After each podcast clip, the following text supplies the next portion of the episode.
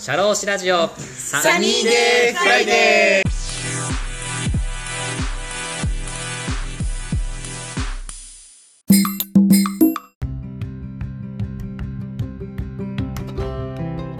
はい、こんにちは。田村陽太です。今日もね、一人語り回をしていきたいと思うんですけども、今日のテーマはこちらです。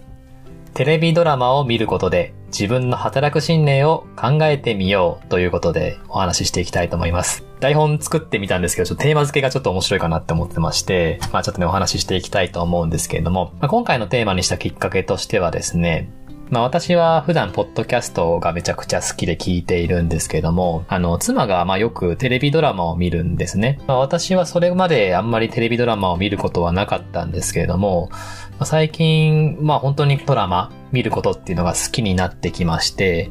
まあ、と言いますのも、まあ、最近育児しながら、育児と仕事を両立しながら、まあ、働いてはいるんですけども、まあ、自分の時間ができるのが大体夜の9時とか10時ぐらいから、まあ、大体10時ぐらいですかね、になってくるので、なかなかもう仕事とか、まあ、育児とかしていると、こう、自分自身のインプットの時間っていうのが、ほんと少なくなってるんですよね。本当にその夜10時ぐらいから、そう、ドラマを見て、見ることで、あ、こういう風なことが起きてるんだなとか、最近では結構自分のね、興味のあるテレビ番組とかも結構あるので、あ結構最近面白いなって思うテレビドラマとかもいっぱいあるので、まあ結構見るようには最近はしてますね。で、私は、まあ、お仕事柄人事系とか、まあ、社労士系とか、事業系のね、お仕事をさせてもらってるんですけども、結構私の仕事と関係あるドラマが最近多いなと思っているんですね。最近やってたのは、えっ、ー、と、まず、執行官ですね。執行官の番組で執行っていう番組が、テレビドラマがありました。これあの、伊藤沙莉さんが出てるドラマでして、まあ、執行官って、まあ、弁、裁判とかがあって、相手側が払わなきゃいけなくなったってなった時に、どうしても払えませんみたいになった時に、まあ、その動産、あの、その人たちが使っているものを差し押さえて、なんとか相手側に支払うよ、みたいな感じで、裁判の裏の立役者みたいな感じが執行官なんですけども、その人の、たちの描くドラマとして、伊藤沙莉さんが演じられてましたね。私も脱線しますけど結構伊藤沙莉さん好きで、まあ、の、ハスキーボイスというか声低い感じも好きだし、すごいサバサバした感じも好きなんですよね。で、最近始まったんですけど、ポッドキャスト番組のあの、お疲れ様っすっていう番組があって、松岡真優さんと伊藤沙莉さんが、そのリスナーさんからのお便りを聞いて、あの、回答していくみたいな番組なんですけど、結構好きなんですよね。松岡真優さんのちょっとあの、しっかりめの、まあ、お姉さんキャラとその伊藤沙莉さんのちょっと妹キャラみたいな、あの組み合わせもすごい抜群で、とても楽しく聞かせてもらってます。で、もう一つは税調っていう番組でして、これは、あの、セクシーゾーンの菊池風磨くんがやってる、主演でやってるドラマなんですけど、市役所ですね。あの、市役所の課税課とか税務課で、住民税をなんとか支払ってくださいみたいな感じで、まあ、課税をする、その人たちの働く姿を描く番組ですね。もう見てます。あと最近見てるのが、うちの弁護士は手がかかる。これは、室強さん演じる弁護士事務所のパラリーガル、室強さんがえー、若手弁護士20代前半の弁護士、平手ゆりなさんが弁護士役なんですけど、その方を支えながらいろんな弁護士案件というか、法律案件を解決していくみたいな番組なんですけど、それも見てます。あともう終わっちゃってますけど、昔やってたのが、一悶着なら喜んでっていう、その若手イケイケの社長さんと、なんか派遣で行ってるその人事コンサルティング会社の女性の、まあ、人事案件でいろんなことが起きていくんですけど、それを解決していくみたいなドラマ、も結構見てました。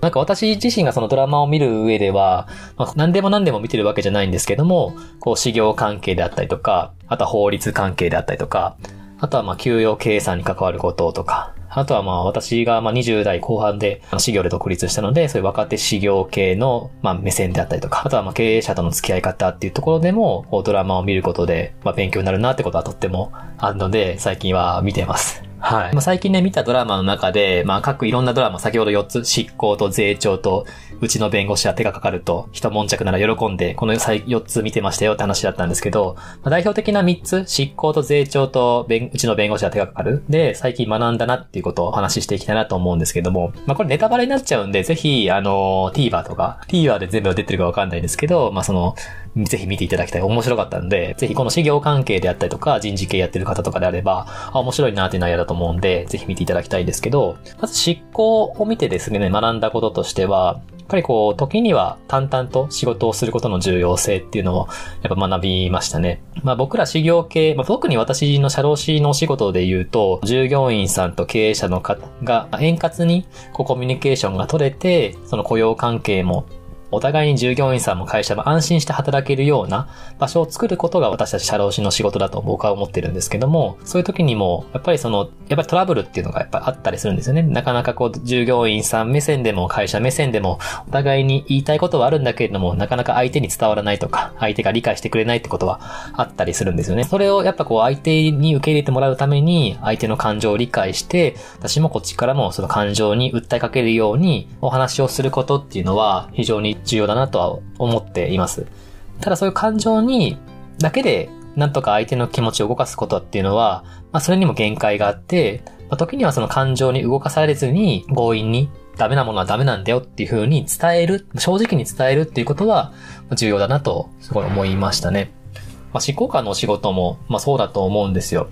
負けた側というか、まあ、例えば不動産の賃料が払えない方に対して、じゃあその動産を執行、抑え、差し押さえて払ってくださいみたいなことを言うときにも、いや、感情、相手側の感情も多分わかると思うんですよ、執行官としても。あ、これしてしまったらその人が今後生活できなくなっちゃうんじゃないか。差し押さえてしまったらその人の生活がどうなっていくんだみたいなこともあると思うんですけども、それはその人の気持ちに考えたらそうだけども、相手側だってそれをずっとその払ってくれなかったことに対してもストレスもあるし、それはちゃんと法律の裁判でもちゃんと差し押さえましたってことになってるんだから、それをちゃんと抑えるために、時には仕事をするために、しっかりとそれを自分の役目を果たすみたいなことっていうのは非常に重要かなと思ってます。僕らの仕事も不正はしてはいけないっていうのはあると僕は思ってます。もう絶対不正はしたくないっていうのはあるので、その会社と従業員さんがお互いにいい会を出すためには、会社側にだけにぴったり立つのもできないし、従業員さん側にぴったり立つのも僕はできないと思ってるので、そのいい会を出すためには、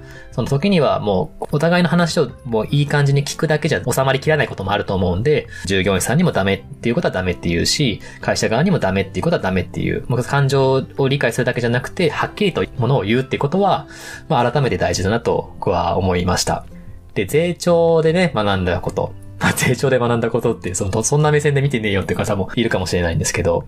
まあ私のお仕事、まあ私の事務所のお仕事としては、給与計算のお仕事とか、給与計算の付随業務、まあ、付随業務って例えば、まあ、住民税を給与から転引きして、それを市町村に納める、従業員さんがお住まいの市町村に納めるみたいな、まあこれ住民税の特別徴収の手続きって言うんですけど、まあ、この辺の手続きをするんですよね。まあその手続きをする上でも、っぱりその会社側とか従業員さんからも、やっぱ最近住民税高くなってきてるよねとか、この住民税ってこう、どういう仕組みなんですかみたいなことって聞かれるんですけど、その聞かれたことに対して、こういう仕組みですよって伝えるだけじゃなくて、この住民税を転引きして、その市役所に納めた時に、どういう意味で